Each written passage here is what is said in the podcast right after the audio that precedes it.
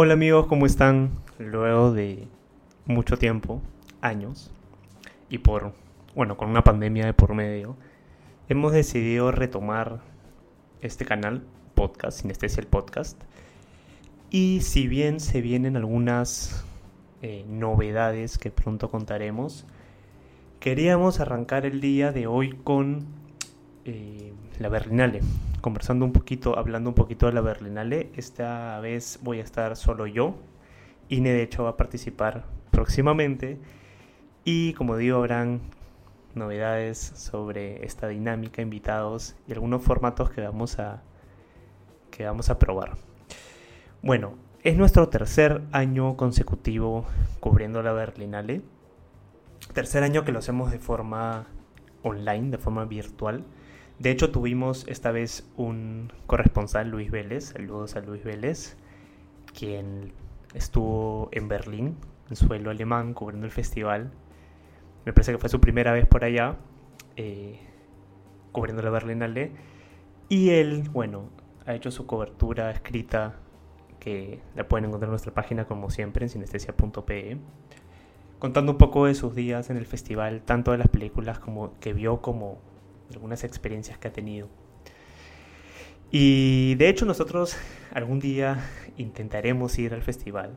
Es un festival que sí queremos presenciar de forma, de forma, valga la redundancia, presencial.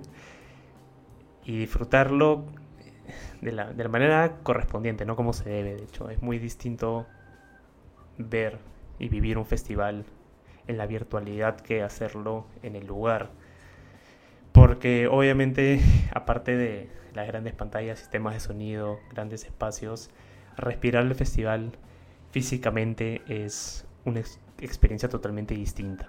Y obviamente cada, cada festival tiene su, tiene su propia alma, ¿no? su propio espíritu. Em, la Berlinale es uno de los festivales más importantes del mundo de categoría A.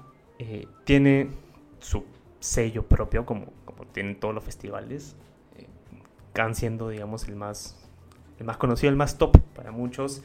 Pero, por ejemplo, Sundance tiene un corte de películas más independientes, obviamente más tiradas, jaladas hacia lo norteamericano, con algunas excepciones, obviamente. Pero creo que la, la Berlinale podría ser dentro de este grupo de los festivales más selectos, sin, sin contar, no sé, Rotterdam, por ejemplo, etc., eh, uno de los más eclécticos o de los más eh, open mind, ¿no? Que, que tiene la mente abierta para aceptar cierto contenido que no solo, no solo puede ser experimental, sino que intenta salirse un poco del cuadrado y explorar y, y, permitirnos conocer visiones eh, tanto en, cuanto a universalidades, o sea, idiosincrasias, sistemas de creencias, como también de formatos propios del, cine y lo que este permite desde el lado creativo. Y si bien está la competencia oficial de Berlinale, que además eh, no suele tener como grandes nombres comerciales, aunque está variando un poquito este año, porque de hecho escoger como presidente del jurado, como presidente del jurado a Kristen Stewart, a la actriz Kristen Stewart, eh, también es un poco como jalar a, cierta eh, a cierto público que, también busca también un poco el, no, sé si el glamour pero pero lo cool no lo, más pop. Lo cual a mí me parece que está bien.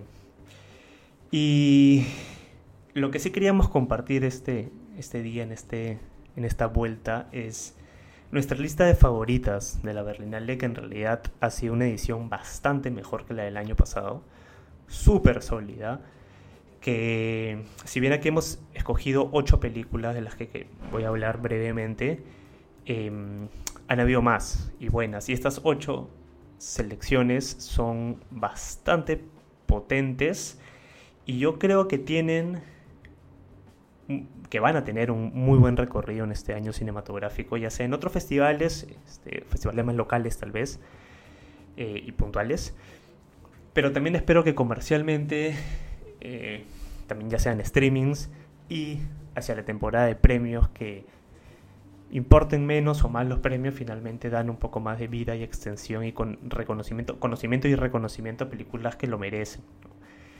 Y creo que hay varios títulos acá que, que van a necesitar esto y que, insisto, lo merecen. Entonces vamos a comenzar un poco con, bueno, voy a comenzar en orden con Matria. No es un orden específico de cuál nos pareció mejor, simplemente así lo pusimos. Y Matria es eh, una muestra de que la racha del cine español se extiende en este 2023. Película dirigida por Álvaro Gago Díaz, escrita también por él. Estuvo en la sección Panorama, eh, no estuvo en competencia oficial. Este, y claro, el año pasado el cine español fue fantástico. Insisto, este año con, con un par de películas que hemos visto en la Berlinale, esto parece que se extiende o al menos que empieza con pie derecho. Y con Matria demuestra que, que el cine español encontró un norte, literalmente encontró un norte que tiene... Eh, es una, la región del norte que tiene mucho que contar. Y de una manera muy, muy bella además. Con Matria, Álvaro, Gagó, Díaz extiende su cortometraje con el mismo nombre y lo convierte en, en una excelente, realmente excelente ópera prima. En este registro del cine social y naturalista acompañamos a Ramona, quien a sus 40 años entra en una fuerte crisis a mitad del camino. Todo se le derrumba por mano propia, en búsqueda de algo que aún no puede nombrar, pero que empieza por ella misma. Es cierto que en Matria todo se centra y se extiende a través de su protagonista, una extraordinaria María Vázquez, que por acá era nuestra apuesta al premio de mejor actuación de la Berlinale, que no lo obtuvo. Eh, porque la actriz logra encontrar un diálogo perfecto, diría, entre la dramatización metódica y la naturalidad que era necesaria para su personaje. Siempre, siempre con una potencia y ferocidad impactantes que ocultan en su interior a una mujer que en verdad es sensible y que está dolida y que forma un, un caparazón a duras penas. Todos esos matices, lecturas, segundas interpretaciones son posibles gracias, insisto, a la formidable actuación de María Vázquez. Pero también hay que aplaudir lo conseguido por Gago Díaz y la manera consciente y sincera con la que aborda tantos, porque son muchos, temas importantes y universales que atraviesa una mujer gallega o de cualquier nacionalidad o parte del mundo. Yo creo que acá en, esta película eh, la empatía es la clave. Otra que nos gustó mucho se llama Here, de Bas Devos, también escrita por él. Una película belga que estuvo en la sección Encounters esta sección, si mal no recuerdo, fue inaugurada en el 2020, eh, gracias a la nueva presidencia del, festival, em, que busca compartir películas que se atrevan, ya sea de forma estética o, técnica, de romper un poco con el molde del cine convencional. Eh, y para muchos es una sección que incluso hasta vale más la pena o hay que darle mucha más, eh, más interés que, la oficial. No sé, pero eh, tenemos más de un título de esa sección, así que en realidad nos ha gustado mucho. Según nuestra experiencia en la Berlinale, esta siempre nos ha dejado una sorpresa poética y completa, perdón, contemplativa. En este caso, Here es esa melodía con la que si conectas, terminas en un estado meditativo del que nunca deseas salir. El año pasado, por ejemplo, ese lugar le correspondió a Le Chien, una película francesa, un, documental francés, y el anterior a What Do We See When We Look at the Sky, de Koberitze, película de Georgia, que además personalmente fue mi favorita de ese año, en general. Gran película que, si mal no recuerdo, pueden encontrar en Movie. Volviendo a Here, aquí seguimos a un obrero y a una bióloga que un día cualquiera se cruzan, luego se vuelven a encontrar y si es lo indicado, empieza una posible historia de amor. Eh, muy en la onda del cine asiático o de Europa Oriental, Bas Devos cuenta una historia de amor minimalista, muy puntual y tierna. Casi desnudo de técnica, sin hacer bajo la manga ni piruetas superfluas, Aplica el tacto emocional para conmovernos profundamente y convertirnos en cómplices de un flechazo en transición. Lo que sucede, lo que uno cree que quiere ver y sentir, no es mostrado del todo, sino que queda encapsulado en viñetas y convertido en sombras, con bastante luz, de las acciones y momentos entregados. La última escena, por ejemplo, y el movimiento de cámara que hace Devos desde ya, no quiero entrar en spoilers, pero quedará como uno de los más bellos y sensibles del año. Estoy segurísimo que al final de este año voy a recordar esa última escena. Luego voy con Totem. Totem eh, ha sido mi película favorita este, de esta edición. Seguramente va a quedar como una de mis favoritas, probablemente en el podio del año. Y ha sido dirigida y escrita por Lila Vilés. Hace pocos años nomás, Lila Avilés no se emocionó con La Camarista. Su ópera prima de ficción. Estuvo proyectada en el Festival de Cine de Lima. Nos encantó, nos encantó. Fue uno de los, uno de los hits de esa edición. Este año, y en un escenario bastante más rimbombante, nos emocionó hasta el llanto con seguramente, insisto, la mejor película de esta edición, más allá de si es mi favorito. En Totem vemos desde los ojos de una niña el último cumpleaños de su padre. Pasamos junto a ella todo ese día, ese imborrable recuerdo que prevalecerá por siempre. Lila Avilés vuelve a retratar, y esta vez con maestría pura, lo más íntimo a lo que puede acceder uno como humano. Porque a través de Sol, la protagonista, y su pureza e inocencia, uno como espectador se desdobla y pone en su lugar. La protagonista sirve como un velo invisible que nos coloca nosotros dentro de la pantalla, permitiéndonos vivir o más bien revivir aquello que todos hemos experimentado.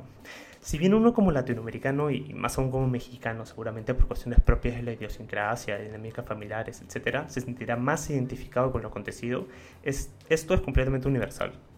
Todos hemos vivido un día de cumpleaños, desde el comienzo del día, cómo se siente, percibido este amor familiar, esta familiaridad que sucede, todas las implicancias también de la muerte en un círculo cercano. Con un nudo en la garganta que resurge, además aparece un poco al, contar lo que estoy recordando. Eh, Totem, que, que, incluso casi se fue con las manos vacías de premios, que recibió, recibió el premio del jurado ecuménico. Para mí, insisto, queda en la cima del podio como nuestra favorita esta Berlinale y le pronosticamos un extraordinario año, espero con bastantes reconocimientos. Otra que nos gustó muchísimo, también de la, de la sección Encounters, fue White Plastic Sky, eh, película de Hungría.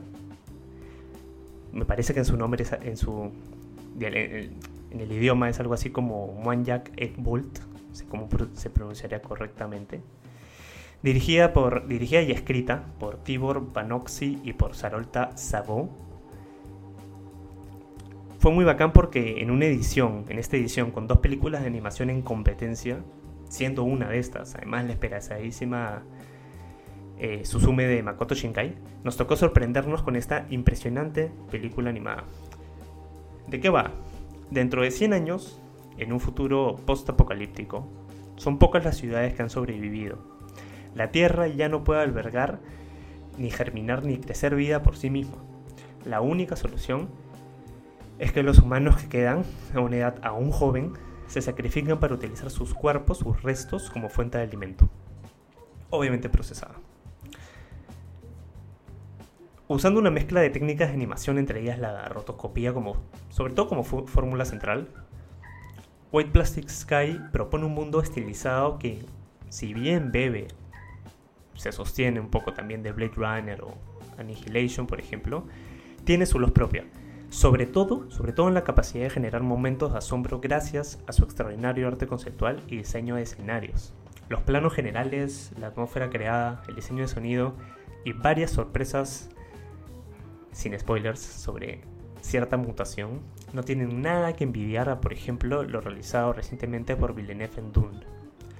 Si bien algunos conceptos filosóficos se sienten algo superficiales y no hay un genuino, creo yo, interés de profundizar varios de estos aspectos. El recorrido audiovisual terminó siendo inolvidable y nos imaginamos que verlo en pantalla grande con un gran sistema de sonido envolvente debe haber sido una, una experiencia alucinante. La siguiente que nos gustó muchísimo, que estaría en nuestro podio, ha sido la última película de Christian Petzold, escrita y dirigida por él también en competencia, llamada Rotter Himmel o A Fire, donde Petzold se reafirma nuevamente como uno de los cineastas más interesantes y brillantes del cine alemán y del cine europeo actual. En esa película, en un tono bastante más cómico y accesible del que nos tienen acostumbrados, teje una excelente tragicomedia. En Rotter Himmel seguimos a un escritor que se encuentra en un bloqueo creativo mientras termina su segunda novela. Para despejar la mente, se va junto a su mejor amigo a una casa de campo de sus padres. Lo que acontece ahí cambiará el rumbo de lo que está escribiendo. Petzold nos ha regalado un nuevo ejemplar de este clásico típico subgénero del escritor bloqueado que encuentra inspiración y aquella historia que contar justamente en la búsqueda de esta. Como sucedió, por ejemplo, porque esto ha pasado muchas veces, en Medianoche en París de Woody Allen. Acá Petson los convence con mucho humor ácido y tino a seguirle los pasos a un protagonista totalmente desagradable y odioso. Es en los vaivenes de sus personajes, eh, que son muy pocos, que encuentra la manera de explorar y explayar toda la intención narrativa y emocional del trasfondo. Que además es una que cubre una amplia gama de grises y que trata al espectador, y esto nos gustó muchísimo, de tú a tú. Nos trata como un ente inteligente, nos trata como personas perspicaces. Si bien es una historia bastante más convencional y menos críptica del cine de Petzold, este no deja de tener varias capas y lecturas posibles, incluyendo un final abierto en su interpretación que todavía estamos masticando y pensando qué habrá querido contar ahí. Nos, nos pareció maravilloso. Volviendo al cine español y nuevamente al cine del norte de España, Estivaliz Urresola Solaguren también dirigió y escribió, y en competencia, 20.000 especies de abejas. Esta película ha sido llamada la nueva Alcarraz, la Alcarraz de esta edición. No sé, podría ser. De hecho, muchos lo consideran. Para mí, Totem también podría estar en este espectro de este cine naturalista. Y aunque algunos han puesto en duda este el efecto que pueda tener seguir los pasos de Alcarraz y que este cine tenga el percance, digamos, de volverse intrascendente en este camino, a mí me parece que el meollo de la historia de 20.000 especies de abejas es uno que no solo convence, sino que considero importante y necesario en estos tiempos. En 20.000 especies de abejas seguimos a Coco, a Irtor, Aitor, pues, un niño de 8 años que se encuentra en plena transición por eso pide que le llamen Coco. Aunque ella ya tiene las cosas claras, es a la familia quien le toca terminar de entender y aceptar la realidad, las cosas como son. La película se sostiene en una poderosa y madura actuación de Sofía Otero, quien se llevó el premio a Mejor Interpretación en, en, esta edición. Como dijimos hace un rato, nosotros pensábamos que María Vázquez lo merecía, pero la actuación de Sofía Tero es muy buena. A diferencia de, la protagonista de Totem, aquí Sofía Otero juega un rol actoral eh, y narrativo súper importante y constante. Además es la actriz más joven en conseguir este premio en la historia de la Berlinale. Coco impregna toda su personalidad y es esta la que mueve los hilos de la historia. Pero además, Estivaliz Urresola Solaguren logra poner sobre la mesa con mucha delicadeza e inteligencia, que son indispensables, todo lo complejo y personal que es la identidad del género. Un tema, además, que no puede generalizarse y que siempre debería, debe o debería tratarse desde cada caso concreto. Bella y sabia la manera en la que se decide además encontrar en el hermano menor el cómplice sostén de Coco, para nosotros en esa relación, en la forma en la que esa relación es presentada, se encuentra la respuesta a cualquier pregunta importante. Otra película que nos gustó mucho fue El Castillo, dirigida y escrita por Martín Benchimol de Argentina, de la sección Panorama. Grata además fue nuestra sorpresa al enterarnos, bueno, yo me enteré a medio camino que el castillo era un documental. Inés me dijo, esto es un documental. Yo no, yo no lo sabía. Eh, o documental, o falso documental, o un documental ficción. De hecho, si bien nos, nos íbamos preguntando durante este recorrido del visionado cuál de las opciones era, si no todas o ninguna, leyendo a Martín hemos visto que sí hay un hay bastante juego de ficción, sobre todo en la edición y, en algunos juegos y roles, ¿no? En el castillo seguimos a Justina, quien heredó la mansión de su jefa con la promesa de que nunca la vendería. Junto a su hija, las acompañamos en un día a día que es bastante peculiar. Para nosotros fue un placer enorme acompañar a estos dos personajes bastante excéntricos en un contexto tan peculiar como este. La sensación era la de un cuento de hadas bizarro que escapaba de cualquier cosa que habíamos visto antes.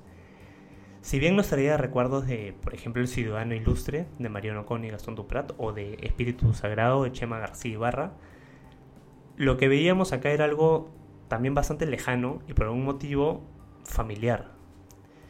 Es más o menos en esa dicotomía incómoda pero atractiva que uno, o al menos nosotros, caímos rendidos excelente el trabajo de guion y edición para mantenernos sumergidos, conectados o desconectados, y con preguntas constantes cuyas respuestas quizás nunca lleguen. Finalmente, para cerrar la lista en 8, una película además que me parece fue la primera que vimos de las mencionadas, fue Midwives, película francesa, Sage Femme, de Lea Fener, escrita también por ella y también por Catherine Palais, eh, de la sección Panorama. Eh, esta película es un excelente ejercicio de tensión que nos metió de lleno en la dura realidad de una de las labores más importantes y estresantes, lamentablemente, del mundo, ser partera en un hospital. En ella seguimos a una división de parteras de un hospital en Francia, a través de dos amigas que son las nuevas trabajadoras del recinto y, un tercero que se, que se une luego, vemos la dura e inhumana realidad a la que se deben enfrentar. Esta es una película de reclamo, donde más allá de las imágenes reales de las huelgas de estas trabajadoras, se nos revela el injusto y casi imposible transcurrir de su día a día laboral el espacio que recibe las nuevas vidas en el mundo es uno de un estrés venenoso. Todo lo contrario a lo que debería ser la bienvenida a la Tierra. Lea Fener consigue a través de una medida puesta en escena hacernos sentir cada uno de los problemas, dilemas y tragedias que se viven en un hospital como este.